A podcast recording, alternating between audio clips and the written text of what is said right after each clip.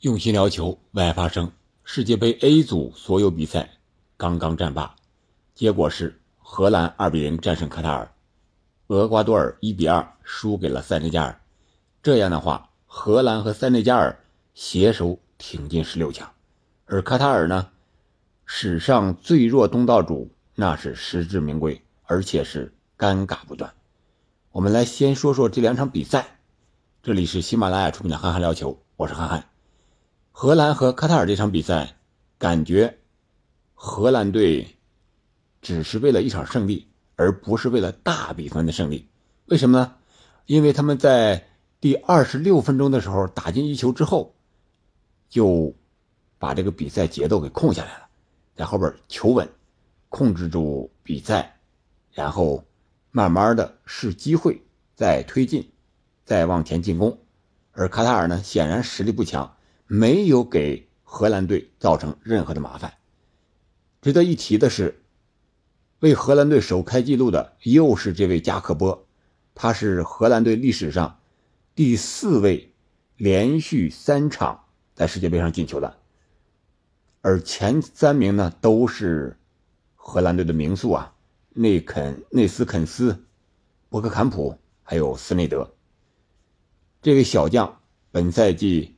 国家队十二场打进了六球，可以说是前途无量，又涨价了。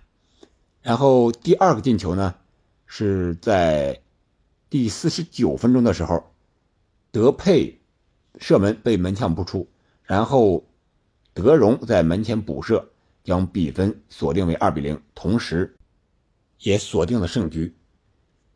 还有一点就是在比赛中感觉到啊。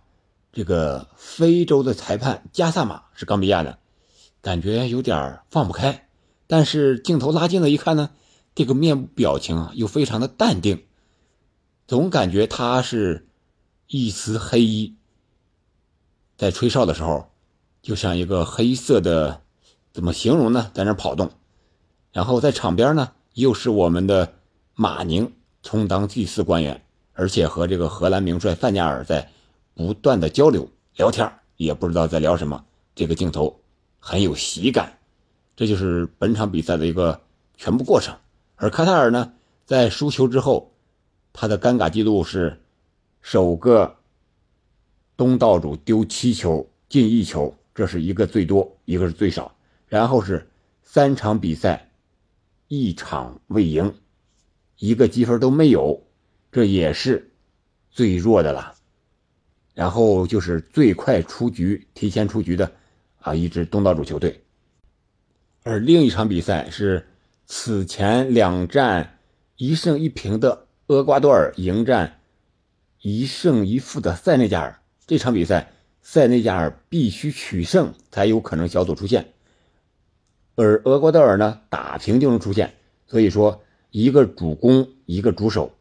但是这场比赛下来，感觉。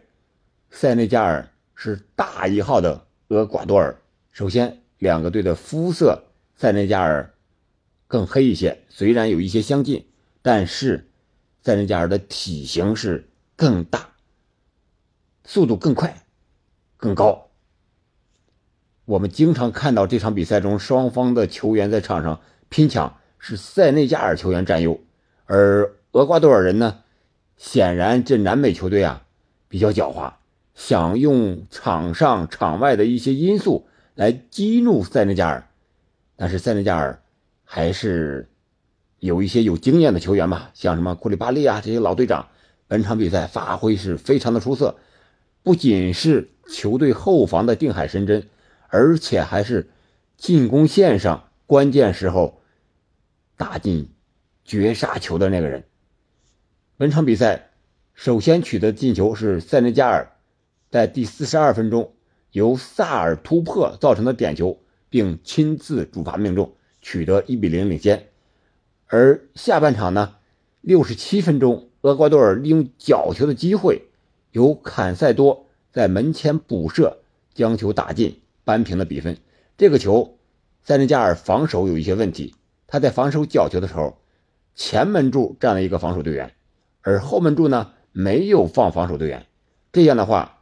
让坎塞多抢到二点球之后，前门柱这个防守队员又没有及时压上，所以说他补射没有越位，给了他非常大的补射空间。但是厄瓜多尔显然是没有高兴超过两分钟，第六十九分钟就由他们的队长库里巴利迅速扳平了比分。这个是一个任意球的配合，也是抢二点。库里巴利在门前一脚右脚的端射打入了球门的远角，最终塞内加尔也是将这个二比一的比分维持到了最后。这样的话，荷兰队积七分，塞内加尔积六分，而厄瓜多尔呢依然是积四分，只能是荷兰和塞内加尔携手出线。